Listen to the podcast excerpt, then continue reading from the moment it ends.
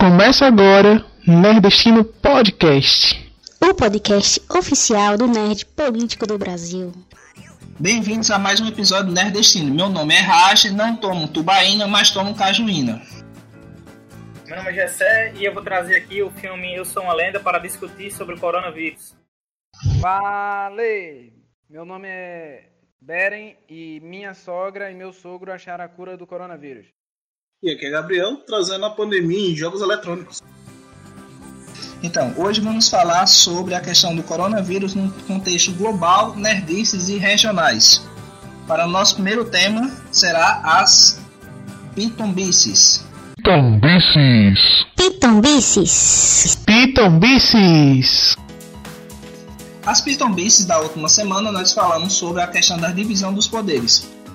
Então, retomando a questão da divisão dos poderes, quem não sabe o que é divisão dos poderes é o ministro da educação, mas sem educação, que falou que para ele ele prendia o, os políticos e falou, falou também que prender, prenderia os ministros do STF. É, eu não vejo ele como tão. tão. É, é, é, o ministro Weintraub como sem educação.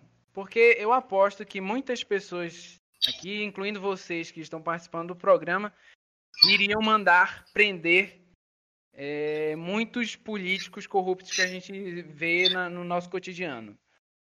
É, acredito também que muitas pessoas, é, incluindo vocês, devem acreditar que alguns ministros do STF, eu não vou nomear para não ser preso, porque eles têm essa possibilidade de dizer que esteja preso, enquanto que a gente não, né, pelo jeito, apesar da Constituição dizer que cada um pode dar voz de prisão. Mas acredito que alguns ministros do STF é, poderiam ser presos também, porque tem vários indícios de corrupção, até mesmo gravações dele com outros políticos, né?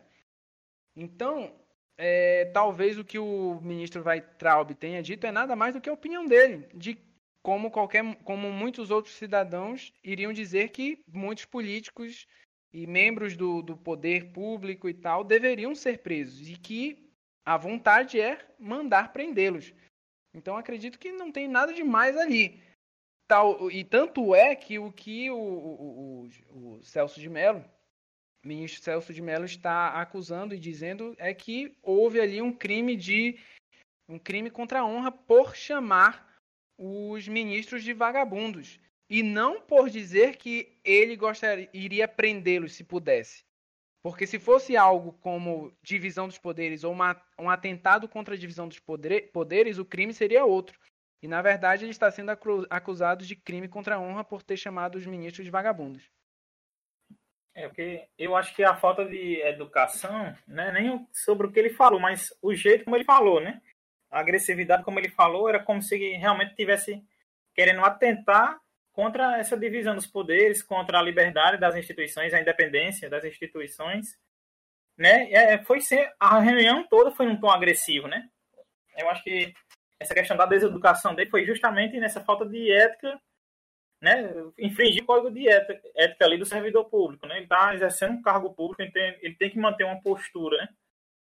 Então, mas aí, Jess, é o, é o assim, as pessoas só, sab, só souberam da, da, de, dessa fala, né?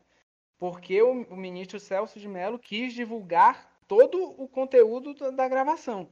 E não apenas o, o, trecho que correspondia à investigação do, do, do presidente sobre é, as acusações do, do Sérgio Moro.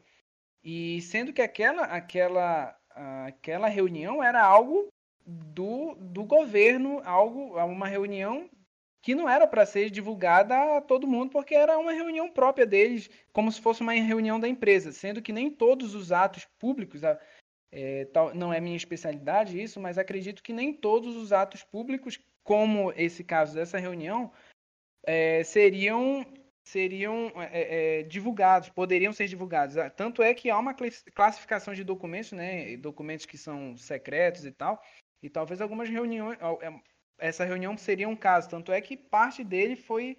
Parte dela foi censurada né, por comprometer o país quando os ministros e o tal, o pessoal que estava lá falam, falaram da China e falaram do Paraguai. Então, acredito que, por exemplo, quando a gente, nós aqui estamos conversando, estamos juntos, a gente fala palavrão, xinga os outros, xinga um ao outro, e o linguajar é aquele mesmo. Porque, de certa forma, eles estão entre eles ali. De certa forma, deveriam confiar um ao outro ali, principalmente porque aquela reunião não seria divulgada daquela forma que foi. Então, talvez o problema todo não tenha sido a forma deles se expressarem, mas sim por ter divulgado um conteúdo que não era para ser divulgado. É, no quadro de ética, Beren, traz essa questão que você tem ter a sua conduta, é, tanto público quanto privada, né? Sendo na mesma forma, né? Então você tem que agir eticamente, tanto no público quanto no privado, né? E no privado, o servidor público também vai sofrer, vamos dizer assim, as consequências pelos seus atos é, antiéticos, né? Vamos dizer assim. É, bem, é, pelo que eu ouvi, o Josias da Jovem Pan falou, é, que é o jornalista, ele disse que essa reunião não foi classificada como uma, um, algum documento que, que pudesse trazer um sigilo maior, porque dentro da questão dos documentos e o governo, como também foi o vídeo, ele poderia ser arquivado como um documento extraordinário e que, no caso, tivesse um conteúdo que não pudesse ser divulgado. Porém, não foi. Não foi isso que aconteceu. Então, as falas do, do ministro eu acredito que ele sim é que deveria ser preso e não o, o, o que ele chamou do STF, assim como a ministra Damares, ela teve uma fala terrível, o ministro da, da, do Ambiente também, e sem falar no que o próprio Bolsonaro falou, né? Mas vamos continuar para uma nova pauta. Vamos falar agora sobre o, o que viemos, que é sobre a questão da, da Covid-19. Então, o que vocês estão fazendo durante a quarentena? Bom, eu, eu é, na quarentena estou em casa, estou em home office, continuo trabalhando, é, mas também estou fazendo algumas algumas coisas que talvez não tinha tanto tempo quando a gente estava na vida comum. Entre elas, é, estou lendo bem mais, graças a Deus, adiantando alguns livros aí. É, e também participando de um grupo de leitura com, com o nosso amigo Gessé. E aí, com isso, estou lendo mais livros ainda. E também estou escrevendo a minha dissertação do mestrado. Eu também estou tô aproveitando, né, que estou ficando em casa também, de quarentena. Não estou trabalhando em casa, né, felizmente.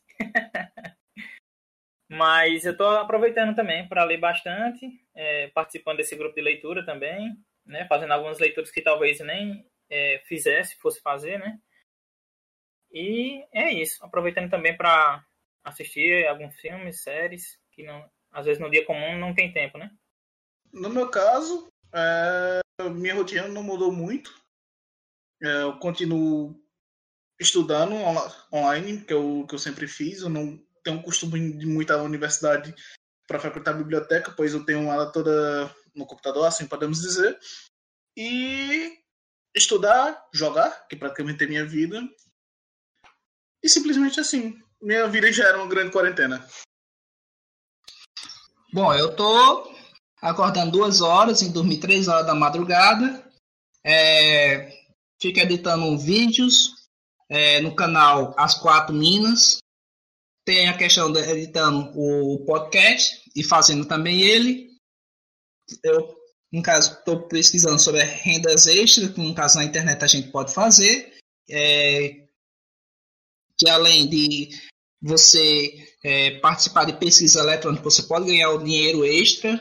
É, você também pode, é, através de alguns aplicativos de freelance, você pode fazer alguma tradução, é, redações, e aí, no caso, eles lhe pagam para que você possa é, fazer esse trabalho. E também é, jogando aquele no jogo do, do LoL, que não é aquele jogo de carta que eu tô viciado.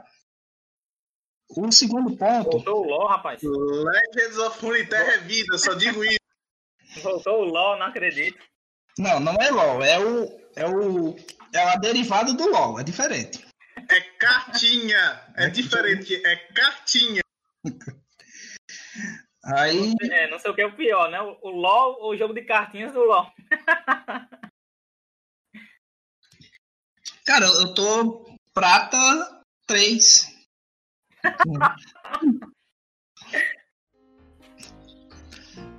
O, o segundo ponto que nós vamos falar, como vocês estão nas suas cidades e com seus familiares. E o que você havia falado, Beren, sobre a questão do seu sogro e sua sogra encontrarem a, o, a cura para o coronavírus.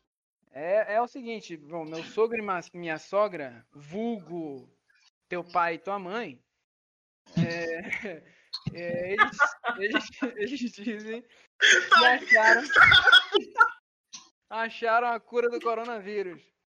Sendo que assim, é, supostamente a cura do coronavírus foi divulgada por Nossa Senhora é, e foi divulgada não para o Papa ou para algum cientista, claro. Ela foi divulgada para uma senhorinha de daqui do interior, sei lá de onde. E vejam só, os cientistas estão escondendo isso para não acabar com a indústria farmacêutica. É, a cura do coronavírus é o chá de sete folhas do, do, do abacateiro com hortelã. Você faz um chá disso e vai prevenir, é como se fosse uma vacina do coronavírus, vai impedir você de pegar o coronavírus. Eu acho bom, é, Beren, você explicar por que, que os pais né, de, de Raj são seus sogros, né? Porque dá, vai dar a intenção aqui de que você é casado com ele. Mas eu pensei que era exatamente isso. Na verdade, eu tenho que explicar que eu sou casado com a irmã do Raj, tá? Por favor, não sou casado com o Raj, mas com a irmã dele. Depois dessa, desse momento familiar, meu sogro e minha sogra, eles encontraram o coronavírus, já foi diferente. Eles pegaram o coronavírus, meu sogro muito andarilho por aí, pelas ruas, então ele acabou encontrando depois trouxe para casa. Bom, nesse caso familiar, é, eu tenho que dizer que minha mãe e meu pai, eu sou de Belém do Pará e minha mãe, meu pai, meu padrasto, na verdade, moram em Belém do Pará. E é, eles pegaram coronavírus. Graças a Deus, minha mãe já está boa, ela, ela ficou tudo bem, não teve tantos, tantas consequências, o vírus não foi tão agressivo com ela. Mas meu, meu padrasto foi bem mais agressivo, então ele ficou com falta de ar e precisou ser internado. E aí o problema é que lá em Belém tá um caos. E aí ele não, quando chegou lá, ele não tinha leito para ele e ele estava com problema, não conseguia respirar e tal. E depois de mais ou menos um dia e meio, dois dias, foi que ele conseguiu um leito. Ele passou mais ou menos uns, uma semana internado, mas essa última sexta-feira ele recebeu alta, graças a Deus. Já estão em casa mas ele ainda está com algumas sequelas de não conseguir respirar muito bem, mas está melhorando. Só um recadinho, galera. Mesmo é, você ouvinte que esteja nos escutando, você em algum momento teve coronavírus, mas se curou, por favor, ainda fique 14 dias em casa, porque mesmo curado você ainda produz um pouco do vírus e ainda pode contaminar outras pessoas. Por favor, ainda assim, fique em casa. Ah, e só além disso que Gabriel falou, é, só ressaltando que, que o que eu falei da cura do coronavírus aí pelos meus sogros é, é, é ironia, viu, pessoal? Para quem não entende, não entende muito de ironia e sarcasmo, é mais ou menos isso, viu? Olhe pelo lado bom, velho. Pelo menos não foi o pessoal que inventou vinagre, mel e cachaça que curava. É, então, assim. Ficou em silêncio. Vixe. Paulo, você, Eita, dá pra hora já... minuto de silêncio do podcast. Ah, é. Eu acho que é porque o Paulo falou que os pais de Thaís estão doentes, né? Acho que é por isso. Eu percebi. Deu pra ouvir uma voz lá no fundo. Deu problema. deu B.O., deu B.O. Vamos falar agora sobre a questão política. Você está bem ainda, Raj? Tô bem, tô bem. Vamos falar agora sobre o contexto das questões políticas globais. Qual a visão de vocês sobre o vírus e as condutas dos países sobre a pandemia? Eu acredito. Uma coisa que saiu da, da que a gente consegue perceber lá da gravação do, do, do, do, da reunião do Bolsonaro uma coisa é verdade ali que eu concordo, não sei se vocês concordam. Eu sei que o, supostamente o vírus não foi criado em laboratório, mas a gente sabe que ele veio proveniente da China.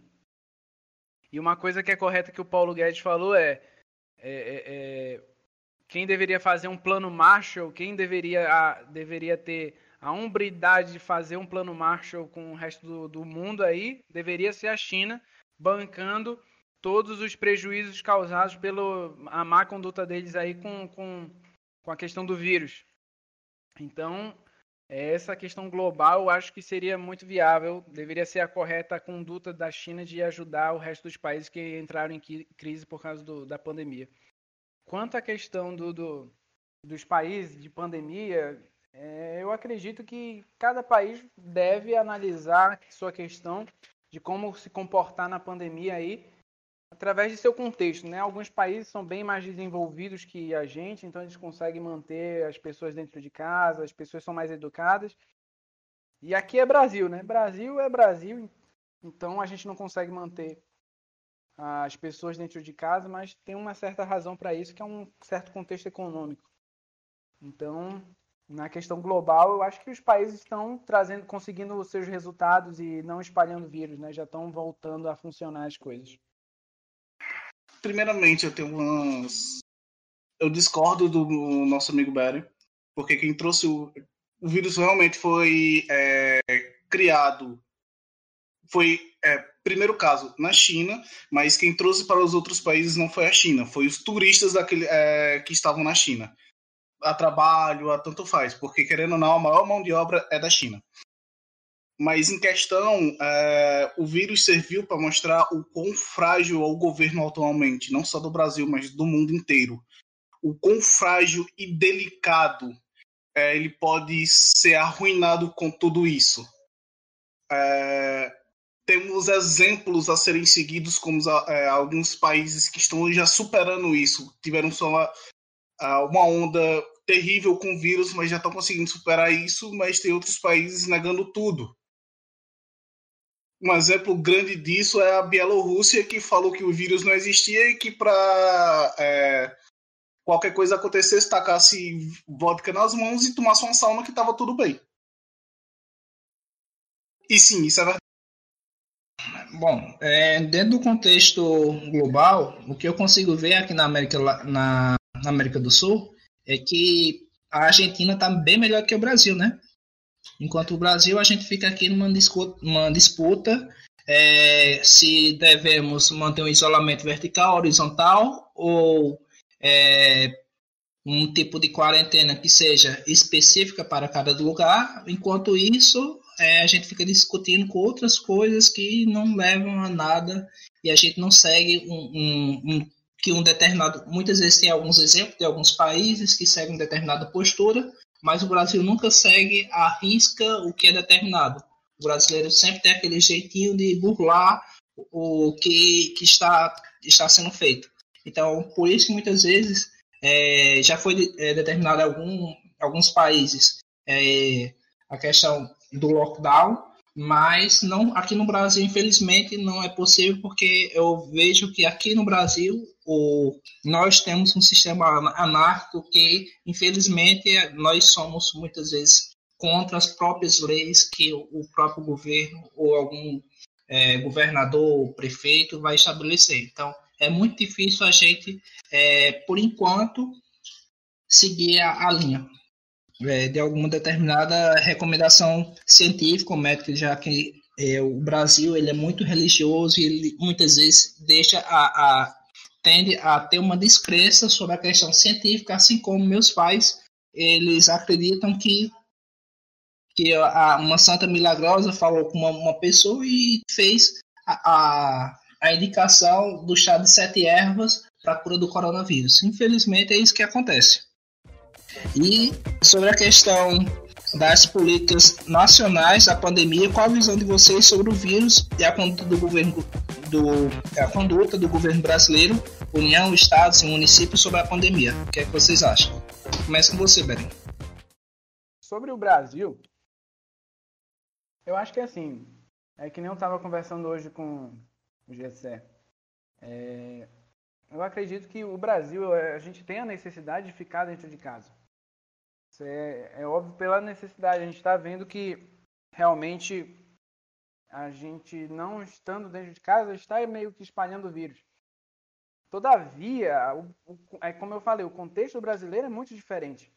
É muito fácil é, alguém, eu por exemplo, eu ainda estou, graças a Deus, com meu, meu emprego, mas meu, meu salário diminuiu um pouco. Minha esposa tem uma certa estabilidade financeira também, então ela está com o emprego dela. Todavia, tem pessoas nas favelas que não têm 600 reais que eles estão recebendo do governo, não vai conseguir suprir as necessidades deles.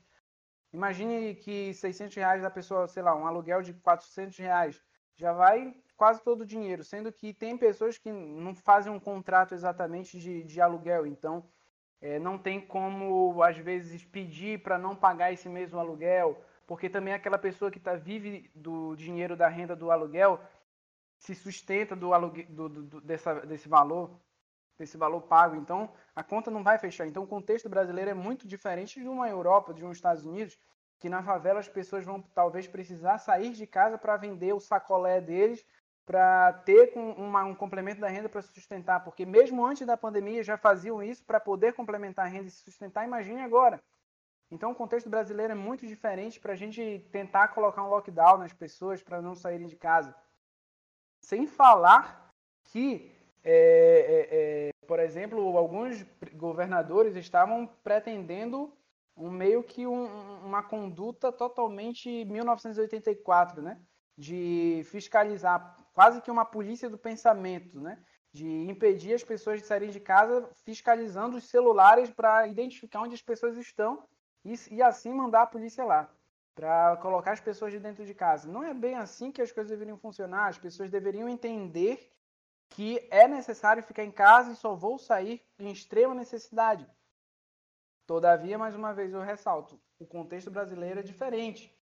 Pessoas necessariamente vão sair, não é, não é que nem é, a gente vê na, na Globo, na, na televisão aí, que os artistas falam, não, estou em casa na quarentena brincando com meus filhos de mímica. Ah, estou pintando. Não, tem pessoas que não, não sabem nem pintar. O que elas sabem fazer é sacolé para vender, para conseguir comer. Então a gente tem que ver um contexto um pouco mais amplo. Eu acho que é um pouco disso. É, eu, eu, eu acho que, como o Gabriel falou na primeira fala lá sobre o contexto global, né, no Brasil se aplica a mesma coisa também. Essa pandemia mostrou quão distante nós estamos de um verdadeiro governo, né? um verdadeiro Estado. Né? O Estado é justamente para proteger a população, né? o povo ali que, que o constitui, num, nesses casos. Né? Era nesses casos que o Estado deveria se organizar né? junto com, a, com o setor privado né? e tentar resolver da melhor maneira possível a situação. Pessoas iam morrer de qualquer forma, iam, né? Mas talvez o vírus tivesse não tido uma crescente tão grande, né? Se essas medidas tivessem sido tomadas como prevenção, ou seja, antes do vírus chegar no nosso país, o que não aconteceu. Beren falou sobre a questão do a gente não é um país desenvolvido, mas vamos pegar então a Índia. A Índia fez um tratamento ótimo. Meteu o, o, o, o cacetete no cozinho do, do, do, das pessoas que saíam, saíam de casa ah, vai, Saulo vai sair de moto, tome, tome para o cozinho deles. É desse jeito. Os, os policiais metiam o, o, o para cima. Ah, vou comprar pão. Vai não, volta para casa. Talvez fosse assim para que aqui no Brasil pudesse resolver. Eu, no meu caso, perdi meu emprego. Quando eu fiquei doente, a empresa achou que eu estava tava inventando doença. Fiquei, infelizmente, eu fiquei gripado. Peguei 21 dias e atestado. Quando eu voltei para o trabalho, para trabalhar, a empresa me deu as contas. Questões nerds que a gente vai trazer agora: filmes, é, livros, quadrinhos e jogos.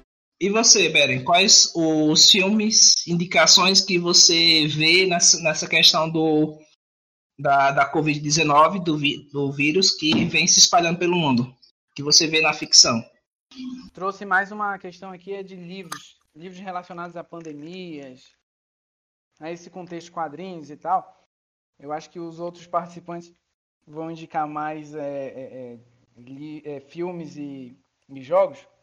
Então, os livros que eu, vim, eu trouxe, o primeiro é um quadrinho que todo mundo deve conhecer, que é The Walking Dead, que é um quadrinho muito bom. É, acho, claro, é bem melhor que o, que, o, que o seriado. O seriado é uma bosta. Já vou falando. Não só consegui assistir até a terceira temporada. Muitas pessoas falam que a quarta é boa, mas eu não tive saco porque a terceira já foi traumatizante demais. É, então, eu, o quadrinho é fantástico. Os primeiros quadrinhos ainda hoje são bem, muito bons, apesar de serem de alguns anos atrás. É, então, eu deixo indicado aqui o quadrinho do The Walking Dead. Um outro e um, um livro que eu trago aqui são dois, na verdade. O primeiro é o nome é, é o, o Guia de Sobrevivência ao Apocalipse Zumbi do Mel Brooks. Ele é uma meio que uma sátira, um guia de sobrevivência. É um livro bem interessante, é engraçado. Ele mostra formas de sobrevivência em um apocalipse zumbi. É, ele é, é um livro pequeno. Ele é meio antigo assim, mas ele é bem interessante, bem legal. Ah, semelhante a isso, tem uns livros também do Jovem Nerd, né? Que é o Guia de Sobrevivência também, a zumbis, e tem o Alienígenas. É, e um outro livro que eu indico também é a trilogia do livro do. Mas lembrando que ontem, para quem não sabe, foi o dia do orgulho nerd, ou então o dia da toalha, para a gente, é, nerds e já que você falou do livro também, tem um Guia do, do, do, Guia do Mochileiro da Galáxia, que também é um ótimo livro. Tu já leu? Eu comecei a ler. A grandiosa trilogia de cinco livros? É... Cinco livros. Pequenos livros. Trilogia de cinco livros. Mas o outro livro que eu indico também sobre pandemia é um livro muito bom. É uma trilogia de livros. Esse sim é uma trilogia do Guilherme Del Toro, que é a trilogia The Strain. São três livros e eles trazem uma questão sobre uns vampiros que se, que, que é, é, se comportam meio que como uma pandemia ali. Eles espalham o vampirismo. É bem interessante o quadrinho, ele dá uma outra visão sobre o mito de vampiros. E é um contexto de pandemia mundial, é, você também consegue ver um pouco do que acontece hoje com a pandemia no, no livro. É bem interessante. Pois é, então, é, na questão de filmes, você falou do Eu Sou a Lenda, né? Sim, eu queria trazer o, o Eu Sou uma Lenda, né? Porque logo no início ali me chamou a atenção, quando eu fui reassisti-lo, que o, o, um vírus tinha sido criado em laboratório, que é como estão achando que o coronavírus surgiu, né? Olha aí, olha aí, a arte imita a vida, a arte imita a vida, gente. pois é, não, aí eu me surpreendi demais, porque esse vírus ele foi criado para ser a cura do câncer, né? E aí acabou que esse vírus sofreu mutações, né? E acabou gerando um, um, um, um vírus que transformava as pessoas em não em zumbis, né? Mas era como se fossem uns vampiros, não podiam receber a luz do sol, ficavam sempre na nas sombras ali, só saíam à noite, gostavam de, de comer a carne humana mesmo, assim, né? É como se fosse um vírus da raiva, alguma coisa assim, né? Esse vírus se transformou. E eu achei interessante por conta dessa questão da ciência, né? A ciência ali é, foi mostrada como algo, um ponto negativo da ciência, que seria é, é, ela agir de forma sem pensar no, no, ser humano, né? Sem pensar de forma ética né? De, de forma a pensar no, no, nessa questão do ser humano mesmo, né? O legal do Eu Sou a Lenda é que na HQ mostra a visão também dos infectados. Porque em Eu Sou a Lenda, os, os infectados não são simples, perdem raciocínio a raiva. Eles também têm uma inteligência. Tanto que no, é, no final do filme é, tem o resgate, os infectados vão resgatar a, a menina que foi teste para cura e a única razão deles é o resgate. E também na HQ mostra que, na visão do infectado, os, os humanos é que estão é, contaminados. Sim, legal. No filme ele chega a abordar ainda, né? Porque tem um dos infectados lá que ele meio que começa a ter uma consciência, né? Começa a despertar uma consciência tanto que ele faz armadilha, né, para o Will Smith lá ser pego, na mesma armadilha que, que o Will Smith tinha feito para pegar um deles, para levar para o laboratório, né? Então eles fazem uma armadilha da mesma forma. Ele, ele, já tem essa questão de formar um grupo mesmo, né? o, o filme acho, talvez deveria ter um, um segundo para poder já mostrar essa parte aí dos quadrinhos que nem você tá falando. Porque realmente é muito interessante, né? Esse debate, né?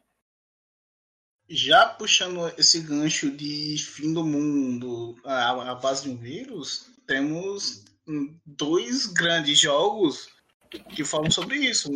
Uma, uma é uma saga, que é o Resident Evil, que apesar dos anos ele foi decaindo, e agora que está voltando ao seu auge, que fala não é bem de uma pandemia que devastou o mundo, e sim de pequenos focos que está acontecendo. E tem um outro que não é bem um vírus, que é o The Last of Us, que não é bem um vírus, é um fungo. Ele fala exatamente isso, o caos que vai acontecendo, é, como a política vai se quebrando, como é, a humanidade se mostra egoísta e violenta. E que os monstros de verdade não são os infectados, e sim os próprios humanos. Sim, pois é, cara. É, é isso, né? Trazendo para essa questão de hoje, a gente vivendo meio uma pandemia, né, do vírus do corona, é justamente essa questão, né? Não é um problema só de saúde, né?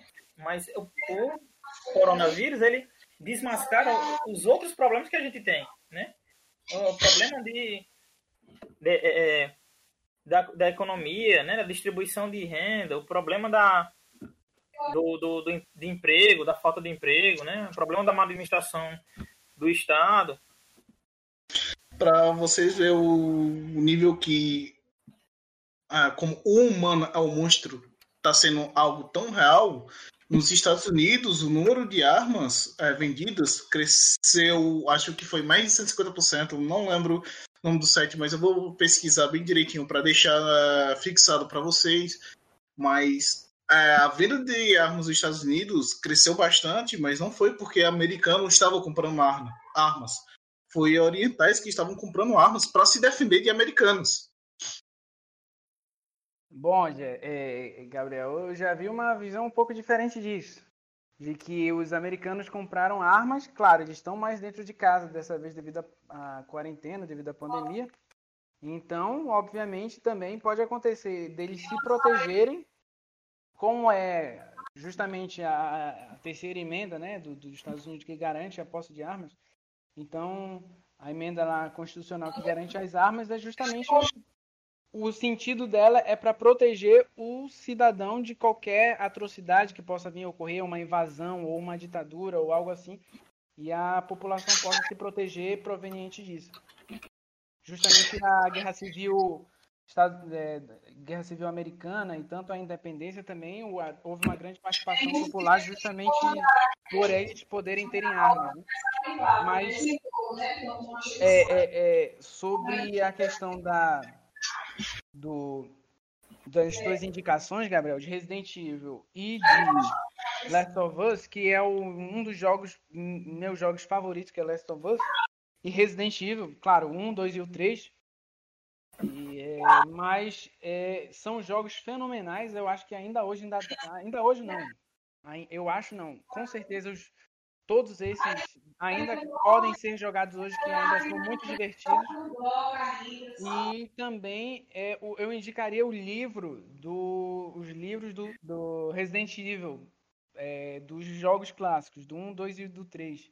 E os filmes, cara? Indica não, os filmes aí? Não. É não, não, não, não, não, não, não, não, não, não, não, não. Vamos, vamos incentivar a sétima arte também. Daqui a pouco aqui você vai pedir para que a galera assista Batman vs Superman. Sim. Isso aí é tema para outro programa, mas os livros do que, que contam a novelização do jogo é muito boa, principalmente para quem é fã de, de Resident Evil é, o, a novelização dos jogos é muito, é muito bom, muito bem feito e apresenta outras informações que você não tem no livro ou que você não tem no jogo. Mas no livro ele, ele mostra, é muito bom. Leia um livro também que é os livros, é uma sequência de livros, é muito bom. Sim, é bem detalhado, porque o livro traz aquela imersão que, infelizmente, na época que os jogos foram lançados, não trazia. Tipo, no livro diz que era um local é, podre, que eles não aguentavam nem respirar por muito tempo, que era extremamente assustador até andar no local porque cada passo fazia um barulho. sendo que nos jogos é mais algo heróico, menos humano. Lembrando que é, no filme Eu Sou a Lenda, ele previu o filme Batman vs Superman, tá?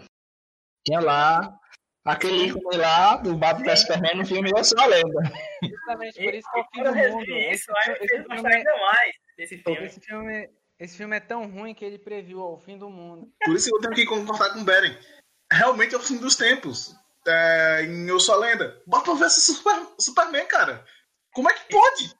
É, Eu acho que ele tava fazendo uma referência ao quadrinho, né? Vocês que. que Era, era o símbolo do quadrinho ali, era o símbolo que tinha no quadrinho do Batman vs Superman. Mas já era um prenúncio do início do verdadeiro cinema nerd. Mas aí, mas outro filme de, de zumbi eu acho fantástico é Guerra Mundial Z, quando Brad, Brad Pitt ele vai atrás da buscar quem foi o paciente zero, é, que no caso é, houve a destruição do vírus. Fora aquela parte, eu não considero tanto aquela onda, tem aquela onda zumbi, eu acho fantástico a ideia de fazer aquela, aquela situação. Vai ter o 2, né? O filme. E E ter, o- mas foi cancelado. Vai ser eu cancelado? preferi, Foi cancelado. eu preferi a onda zumbi lá do Game of Thrones. Não, Ali mas no caso do é, Guerra Mundial Z, é, não é- eles não têm aquela consciência zumbi retardada do Resident Evil, porque no Resident Evil é o vírus que controla o corpo. Porque o vírus precisa de energia para sobreviver, tanto que é, o corpo do Resident Evil ele vai ficando destruído porque o vírus está consumindo aquele corpo. Por isso que ele sempre tem que se alimentar de carne para o vírus continuar ativo tem esse sentido. Já no Guerra Mundial Z, os infectados ele ganham consciência de predadores, tanto que no filme mesmo mostra que é, as presas, as caças deles que estiverem doentes, eles ignoram porque não é uma boa caça. Tanto que quando os zumbis invadem Jerusalém, eles é, tem até um destaque no rapazinho que tem câncer, que os zumbis abrem quando estão é, correndo atrás dos outros, que estão saudáveis. É, Um, o, essa questão também de, de filme zumbi, tem aquele filme sul-coreano, né? Que é fantástico também, achei. Que foi quando, naquela parte lá do trem, e logo no começo, quando é feita a questão do um vírus passando pro, pro outro, e um hospedeiro para outro. É, um, Train to Busan, né? Alguma coisa assim, em- o nome do filme. Train to Busan, e em português. É, o trem para Busan. é, mas em português o nome é outro. É outro. Agora falando Invasão zumbi, acho que é invasão zumbi, né? Exato, esse mesmo. Mas aí, assim, outros filmes também que trazendo mais para a questão da pandemia em si, do coronavírus, é, tem o, o filme a- a- O Vírus, né? Que é um filme antigo, que é, inclusive eu assisti com o Beren no, no cinema. Teve também, o- tem um filme que foi lançado, acho que recentemente, mas voltou agora, foi o filme é, A Pandemia, né? A Pandemia, é, É, e tem um filme clássico também, é Doze Macacos também, tem um filme antigo que vem, vem trazendo essa, essa questão. E é engraçado, porque é, mesmo, mesmo que a gente tenha a, a arte do cinema, dos quadrinhos, sempre trazendo essa questão do possível vírus que possam vir a, a trazer para a sociedade humana, mas o ser humano nunca, nunca se ateve a achar que aquilo realmente pudesse acontecer. A gente, sempre, a gente sempre fala sobre a Primeira e Segunda Guerra Mundial, mas a gente agora, agora sim, a gente está vivendo uma guerra mundial, porque está envolvendo todos os países do mundo todo, e, antiga, e na Primeira e na Segunda Guerra só eram alguns países. Dessa vez, a gente realmente tem uma guerra mundial, com um inimigo que é invisível, que é esse vírus, que é o, o Covid-19, que está matando muito mais do que as guerras antigamente. Eu lembrei agora é do Independence Day, né? Você fala nessa questão de o mundo todo tem que se unir contra esse inimigo, que é um vírus, é como se fosse um inimigo de fora, né? Eu lembrei, eu lembrei do Independence Day agora. E aqui eu não tô querendo dizer que eu sou fã, né? Muito fã do Smith, não. É, Beren gostou tanto que ele saiu. Beren. Calma, Beren. Fique, fique conosco. Mas vocês estão esquecendo de um filme que retrata muito bem isso, que é O Ensaio sobre a Cegueira. Que é um filme maravilhoso, que ele é um vírus que deixa as pessoas cegas e você sente o pavor que aquilo está causando no governo e nas outras pessoas, sabe? É. é um filme extremamente impactante, cheio de críticas sociais. É algo surreal aquele filme. É, é, é um filme muito bom, mas realmente eu não teria coragem de reassisti-lo agora nessa, nessa pandemia. Eu estou evitando assistir esses filmes que falam justamente desse tema, né? Porque causa uma angústia, causa angústia, dá um medo muito grande de realmente dar uma coisa dessa, né? Acontecer uma desgraça dessa daí, que acontece nesses filmes. Não a questão de zumbi, mas a questão de destruição global mesmo, né? Porque as estatísticas aí, os, os estatísticos, na verdade, né? eles preveem que as ondas aí podem retornar com mais intensidade ainda, né? Sim, se, sim. Pessoa, né? se os países não souberem controlar bem essa, essa volta à normalidade, entre aspas, né? E um, um filme sobre. Um filme não, desculpa, gente. Um jogo que retrata bem sobre vírus, contaminação. Há um jogo que é um looter, shooter, que é o The Division, assim, querendo ou não, a história dele é só um pano de fundo pro jogo acontecer, só que a história dele, tão pé no chão, tão real, que chega a ser assustador, que é o um cientista cria, mais uma vez, um cientista cria um vírus de, é, sobre uma variante da varíola, só que ele não espalha pelo ar, e sim ele espalha pelo dinheiro. Na Black Friday, que é onde nos Estados Unidos corre o dinheiro, realmente, mão em mão e o vírus acontece e a, e a destruição acontece aí, que é pessoas morrendo direto, pessoas. Muito legal, não, conhecia não. Pois é, é tipo o vírus é extremamente mortal, não é que nem o coronavírus que ele tem agora subiu para 4% de letalidade. Essa variante desse vírus é extremamente letal, sabe? Se você pegou, é quase certeza de você morrer. Aí levanta um conceito conceito muito grande de terror, de que algo pode acontecer, de você é, ter como dinheiro. Ele também traz algo político. Ele mostra que Nova York caiu e que facções tomaram Nova York para tomar o poder e que os Estados Unidos contratou até forças de é, privadas que essas forças aproveitaram para tomar Nova York para si. Aí você vê o nível que o mundo tá é, os Estados Unidos tá começando a quebrar, tá começando a, ruir e a, a última força que eles têm é os agentes chama, é, da divisão. Que o nome da divisão é a divisão. Super original. Mas mas é aí que tá. O mundo o mundo não, Nova York foi dividido em quatro facções e as pessoas têm que sobreviver nisso, sabe? É tipo, os monstros realmente é a humanidade. Máfias, é, os Rikers, que são é, o, as pessoas, os antigos presidiários que não tem mais lei para jogar eles, tomaram a cidade. Tem também os lunáticos que para eles acreditam que para acabar com o vírus tem que usar o fogo para consumir. E também tem a óbvia uma força militar privada que quer to tomar Nova York para eles. Sabe? E o pior de tudo é que a gente tá vendo, na realidade, o mundo como realmente ele é frágil. E o jogo uhum. é de quase 6, 7 anos atrás. É que nem o Raj estava falando, né? E uhum. essas teorias sobre vírus, sobre pandemias né, mundiais, isso aí já é previsto dentro da, da da literatura, né? Na literatura médica, da literatura, né? Científica. Voltei, voltei. Aê! Aê! Eu, eu, tenho que fazer uma correção pro Paulo, que o Paulo, eu fiquei doido porque o Paulo fez um, uma, uma afirmação absurda, absurdamente, extremamente absurda. Que foi?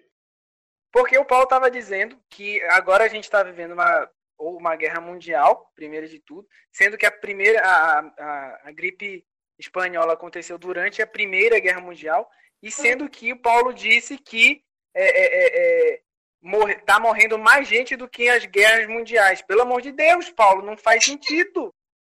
morreu é, cerca de. É, só de judeus na Segunda Guerra Mundial foram 6 milhões. A gente não chegou ainda aí, Paulo. Calma aí. Ainda teve duas bombas atômicas, viu? Pois é, ainda teve, tiveram duas bombas atômicas. É, só na Segunda Guerra Mundial foi por volta de 60 milhões de pessoas que morreram, na primeira foi por volta de 30. Então, calma aí, Paulo. Não está morrendo mais gente agora do não. que as guerras, gente... não. Se a gente somar, não, assim, se a gente somar o, o número de mortes pelo mundo pelo coronavírus, fazendo a comparação com o número de mortes que, que foi durante a, guerra, a Segunda Guerra Mundial e a Primeira Guerra Mundial, você vai ver que a gente está numa escala muito maior do que a que estava durante a guerra. Paulo, Paulo, peraí, eu tô ouvindo o que eu falei? Morreram só na Segunda Guerra Mundial 60 milhões de pessoas, Paulo enquanto que de coronavírus ainda não chegou nem a um milhão de pessoas mortas. Quer dizer, já falando... chegou a quatro. Na verdade, são 4 milhões de pessoas mortas no, do, do coronavírus. Enquanto que no, no, na Segunda Guerra Mundial, só na segunda, foram 60 milhões. Então tá bem longe, Paulo. Não, mas o contexto de ser uma guerra mundial, porque na Primeira e na Segunda Guerra Mundial envolveram alguns países, não foram todos. Você e pode a... falar em questão de tempo, que querendo ou não, a Segunda, a segunda Guerra durou, durou alguns anos, enquanto o coronavírus está sendo agora é, menos de um ano. Você pode usar esse contexto, tá ligado? E, e fora a questão do contexto que, a, que nessa questão da geografia. Se a gente for ver a questão da geografia, a gente, na, no contexto geral, a gente está vivendo uma guerra mundial, e não como se tinha anteriormente, que se considerava uma guerra mundial, só alguns países que se envolviam durante aquele período. Não, aí nesse contexto de, um, de, de uma, é, uma ação né, mundial, tudo bem, sem problema. A gente, claro, é uma, é uma pandemia, e a pandemia, então, no caso, é o mundo todo. Agora, dizer que está morrendo mais gente de coronavírus do que nas duas guerras, aí eu acho que é muito forçoso. Tanto é que, por exemplo, no livro do Martin Gilbert sobre a Primeira Guerra Mundial, se não me falha a memória, fizeram um cálculo e só em uma batalha, assim, fizeram um cálculo de número de pessoas mortas e equivaleria, por exemplo, por, por hora, mais ou menos mais 20 pessoas mortas por hora.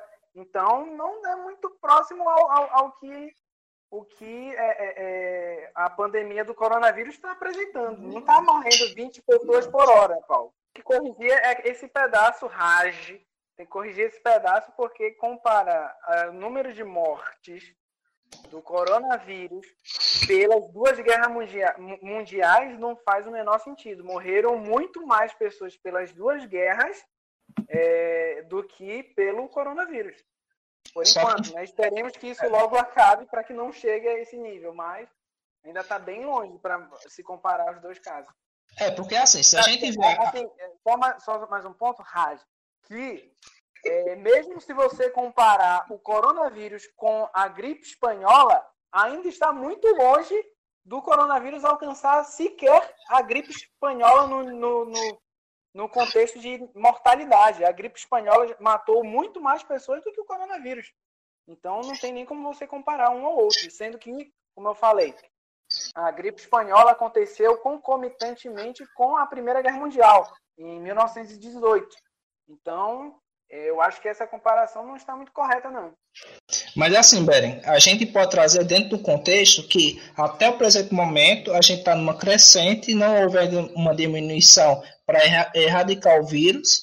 Então, inclusive no Brasil, esse é a primeira vez que o Brasil enfrenta uma pandemia do, do tamanho que o número de mortes supera é, vários é, várias catástrofes naturais que já aconteceram no Brasil, inclusive Brumadinho e, e outros eventos que, que aconteceram no próprio Brasil. E, e sim, no caso, para que haja uma vacina, geralmente dura em torno de cinco anos. E agora você imagina. Mas assim, gente, vocês estão esquecendo um ponto no meio de tudo isso, tanto Beren como é, o Raj.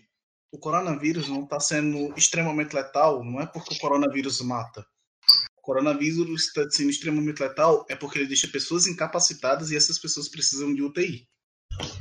Mais de 80% dos casos de coronavírus são de pessoas assintomáticas. Só que como é um vírus altamente contagioso, é, pessoas estão sendo internadas. Eles estão debilitando pessoas. Pessoas têm que ser internadas, têm que ir para UTI, tirando vaga de pessoas com outras doenças, tá entendendo? Pessoas com coronavírus estão morrendo, sim, não tiro o fato, são famílias perdendo pessoas. Só que você tem que ter, olhar para o outro aspecto. Tem pessoas morrendo de diabetes, tem pessoas morrendo de. É, como que fala? Por combates, podemos dizer assim, bem entre aspas, morrendo de acidentes de trânsito, por brigas, por qualquer outra coisa, infartos, porque eles não têm mais leitos, tá entendendo? Não tem mais como tratar essas pessoas porque tem pessoas com coronavírus dentro desses hospitais. Se uma pessoa com qualquer coisa disso entrar, ela vai morrer pelo coronavírus. É tanto que a Itália estava tendo que é, não ter mais leito para tratar pessoas que sofreram um acidente grave de carro que poderiam ser salvas com cirurgia. Tá entendendo? Esse é um grande problema do coronavírus, é que ele está saturando o sistema de saúde. É, só comentando o que o Gabriel falou, não é eximindo isso tudo, Gabriel é plenamente está corretíssimo. A única questão é que eu estou tentando corrigir o que o Raj falou no sentido de que o coronavírus está matando mais do que as duas guerras, guerras mundiais. Sendo que, assim, mesmo que é, o coronavírus ainda demore para achar uma, uma cura, uma vacina, que aparentemente, graças a Deus, já estão começando a fazer testes em pessoas, sendo que é, ainda há outras ondas de doença que, da doença que pode vir a ocorrer, mas mesmo assim ainda não está bem longe de alcançar sequer a, a gripe espanhola, que por sua vez matou menos que as duas guerras, guerras mundiais. Então, o que eu estou querendo só dizer é que, o, o, o é, é, por exemplo, a, a, os países que mais foram afetados pelo, pelo coronavírus, né? Ali, ali, claro que os Estados Unidos e o Brasil estão me superando aqui, mas, o, mas a Espanha, China, é, é, é Itália, todos esses países que foram grave, Itália e Espanha principalmente, que foram muito afetados pelo coronavírus, é, eles já estão superando, ou seja, a, a mortalidade já está diminuindo, a quantidade de pessoas mortas. Nos Estados Unidos também é muito maior o número de mortos, é, mas já estão começando a pensar em abrir, é, voltar a funcionar as coisas. Aqui no Brasil também está aumentando o número de mortos, mas a, mesmo que é, é, é as coisas voltem a funcionar, está bem longe de alcançar o número de mortos da gripe espanhola e das duas guerras mundiais. Então, comparar isso é, é uma diferença gritante. É, é no caso, é, no caso, o coronavírus no mundo está com 5,5 milhões de casos, já tem 3.400, não, 348 mil mortes no mundo. 348 mil mortos mil. no mundo? Isso. Ou, ou seja, muito hum. longe, é, é, eu acho que deve ser uns 4 milhões, é, é, 348 mil mortos no mundo. Enquanto que a gripe espanhola, se eu não estou enganado, salvo engano, morreram 18 milhões de pessoas. Então está muito e muito e muito distante do que a gripe espanhola matou. Sendo que as duas guerras mundiais só a Segunda Guerra Mundial matou por volta de 60 milhões de pessoas. Então, da mesma, só a Segunda Guerra Mundial está muito distante do que o coronavírus está matando. Então, comparar a mortalidade de um com o outro não faz muito sentido, não. Mas dentro, dentro do contexto assim, mundial, a gente está vivendo realmente agora uma guerra mundial e não como era no sentido da palavra na Primeira e na Segunda Guerra Mundial. Sim, Aí, entendi, bem, entendi. Mas... Nesse sentido, tá bom eu acho que está correndo uma guerra mundial, mas não pelo coronavírus, e sim uma guerra mundial de egos. Também. Mas puxando um assunto que nosso amigo Beren trouxe sobre gripe espanhola, tem um jogo muito bom, porque ele não trata bem sobre a gripe espanhola, e sim sobre a peste negra. É, a peste negra, a peste negra matou muitas pessoas, né? É, exato. E, e, e engraçado veio, veio também da China. Né? Pois é. é. ainda veio da China. Eu, eu acho que não foi dois terços da Europa. Talvez tenha sido um terço, não? Não, um terço dois terços da Europa. Da Europa. Eu, eu, eu, na minha cabeça é um terço, mas a questão é que engraçado é que a, a, a, a, peste negra ela veio também da China, né? Então, mais uma vez, Uh, a peste negra sim matou mais que as duas guerras juntos. Na verdade, a peste negra matou mais que as duas guerras, matou mais que é, tudo que nós citamos juntos. A peste negra, a estimativa é que ela matou de 75 a 200 milhões de pessoas. Aí é de lascar. Inclusive, foi, é, segundo na tradição católica, um dos três pastorzinhos. Foi, Judá? Foi, Beren? Foi. Querendo colocar os pastorzinhos nada a ver. o pastorzinho, pastorzinho foi, foi é, no, no 1915 ali, no, durante a, a, Primeira Guerra Mundial, a gripe, ou a gripe já, a, a, a, peste negra, a peste negra foi na Idade Média, no século XIV, não tem nada a ver uma coisa com a foi outra. Em 1347 e 1351. Pois é, no século XIV a, a, a, peste negra e os pastorzinhos foram no século XX, não tem nada a ver uma coisa com a outra. E qual foi que foi avisado? ah, os, ah, os pastorzinhos foram avisados, entre outras coisas.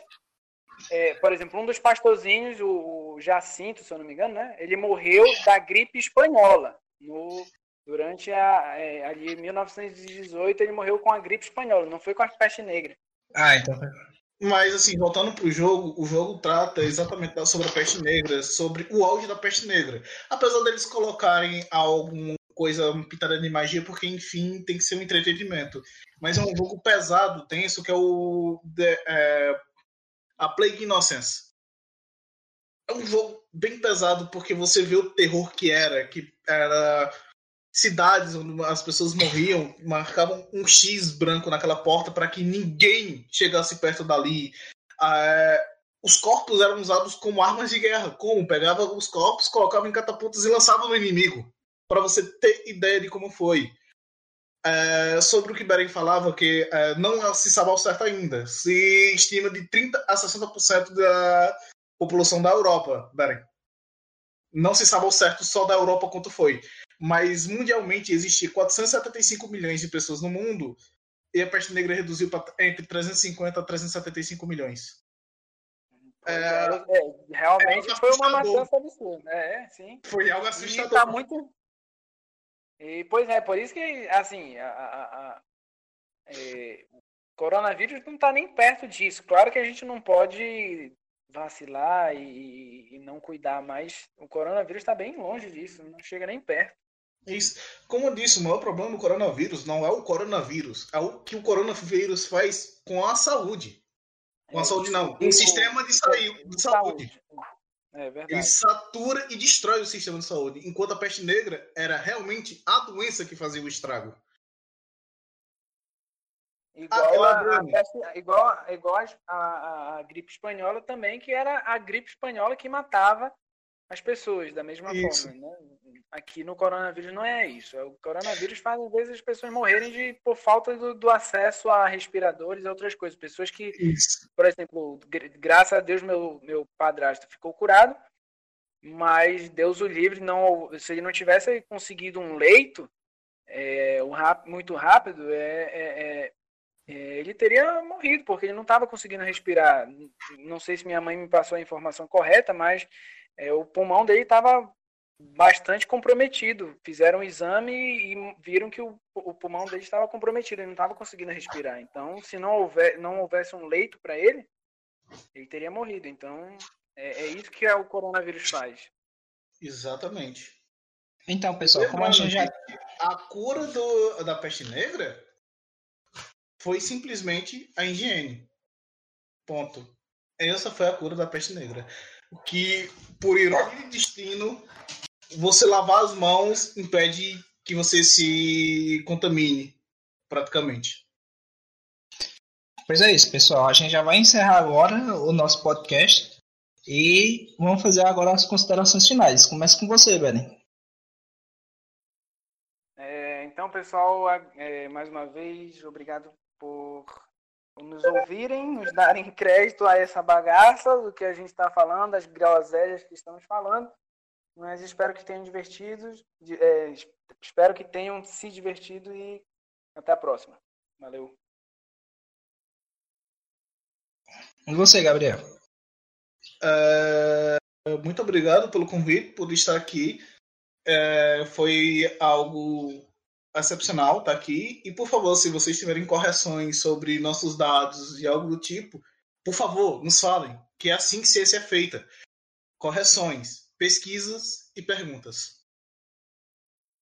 E, e é, apesar do, do, do, assunto ser sério, né, sobre o, a doença, o coronavírus, a gente sabe disso, mas a gente ri um pouco, a gente tenta melhorar um pouco a situação. Cada um passa, sabe o que está passando, mas é, a gente precisa também rir um pouco.